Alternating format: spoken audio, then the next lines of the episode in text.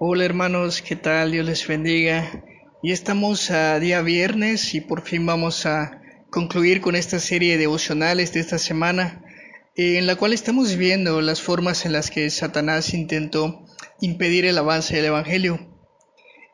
Pero hoy vamos a ver que la otra forma en la cual Satanás intentó distraer a la iglesia fue a través de la distracción. De modo que podemos eh, pensar que Satanás eh, pensaba que si él podía mantener a los apóstoles ocupados de la administración social, eh, la cual era esencial, pero no era su llamado, entonces ellos descuidarían su responsabilidad principal, que era predicar, enseñar y orar. Y entonces estarían dejando una iglesia joven ah, sin defensa ante las falsas doctrinas. Ahora, ¿cómo intentó llevar Satanás a cabo este plan? Bueno, en el capítulo 6 de Hechos podemos notar que se había producido uh, una rezonga, es decir, una queja entre dos grupos. Uno de ellos era el, grupo de los judíos griegos y el otro grupo era el de los judíos hebreos. Y estos se estaban quejando porque ambos tenían viudas pero dicen que habían estado siendo descuidadas de la comida diaria. Y los apóstoles eh, reconocieron que este era un problema y que tenía una tensión cultural, porque al parecer se estaba atendiendo mejor a un grupo y se estaba descuidando el otro. Entonces los doce apóstoles eh, sabiamente convocaron a una reunión de la iglesia y compartieron el problema con los discípulos.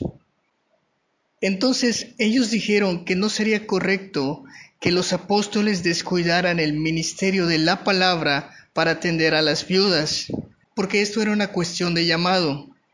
Así que lo que ellos propusieron es um, elegir a siete hombres,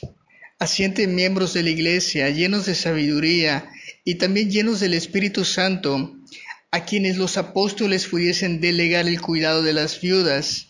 entonces los apóstoles eh, podrían eh, dedicarse a su ministerio principal, que es la predicación y la oración. Así ellos delegaron esta tarea a un grupo de siete personas que son conocidos como los diáconos, los cuales ah, fueron llamados a atender a la iglesia en la parte social, es decir, en este caso, alimentando a las viudas para que los apóstoles pudiesen predicar y pudiesen orar y también pudiesen enseñar la palabra, ejerciendo ambos un ministerio que no es igual, pero que tiene la misma dignidad, de modo que los apóstoles no estaban encima de los diáconos, ni los diáconos por encima de los apóstoles, solo que a cada uno se le había dado un, ministerio distinto. A veces en las iglesias pasa que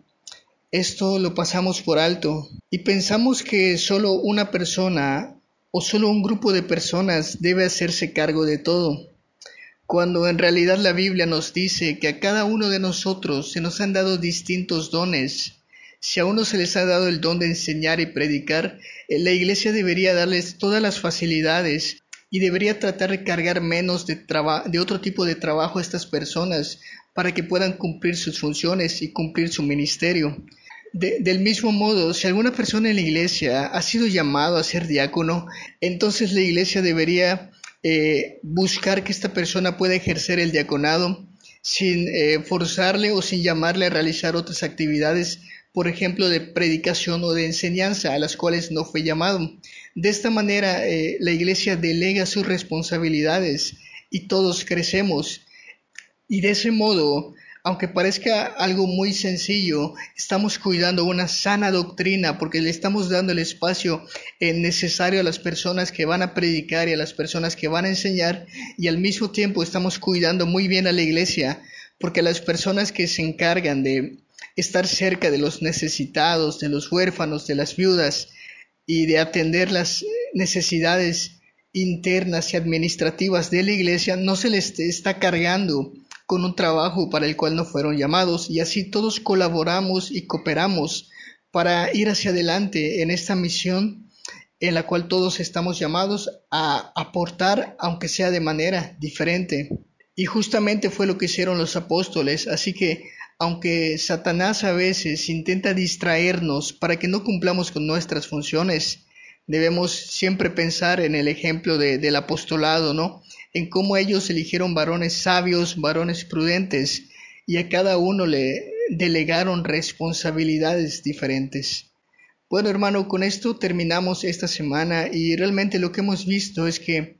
Satanás siempre va a utilizar distintas formas para intentar eh, frenar el avance de la iglesia y el avance del Evangelio de Jesucristo.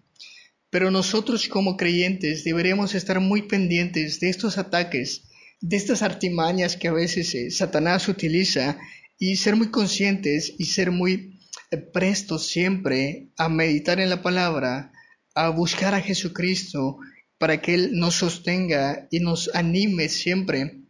a luchar contra todas las adversidades que la iglesia enfrenta. La próxima semana iniciamos con una nueva serie de reflexiones. Por el momento eh, espero que el Señor le bendiga y que se encuentre muy bien donde quiera que esté.